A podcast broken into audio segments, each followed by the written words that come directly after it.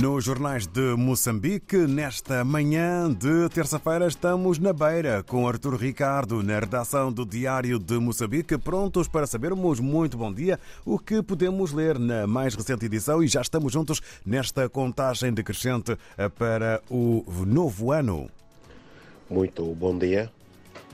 O Jornal de Moçambique destaca na sua edição de hoje Uh, que é praticamente marcada pelo rescaldo da celebração do Natal é, ao longo, um pouco ao longo do país, mas uh, com realce para o arcebispo da Beira, que defende que não se vence o mal com recurso a armas e outros meios poderosos.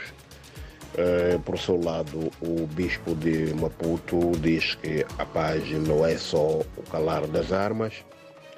Uh, ainda sobre, por ocasião do Natal, a comunidade de Santo Egídio, na província de Sofala, uh, ofereceu um almoço a cerca de 6 mil pessoas necessitadas enquanto no Hospital Central da Beira houve o registro de dois óbitos durante, portanto, a celebração do Natal.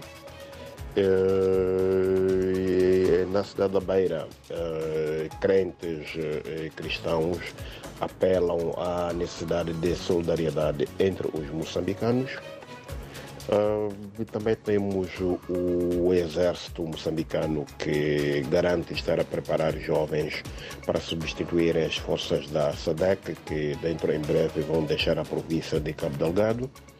Uh, e também temos uh, a introdução no país de um novo certificado fitossanitário para produtos de exportação, de modo a aferir a sua qualidade e assim poderem garantir presença no mercado externo.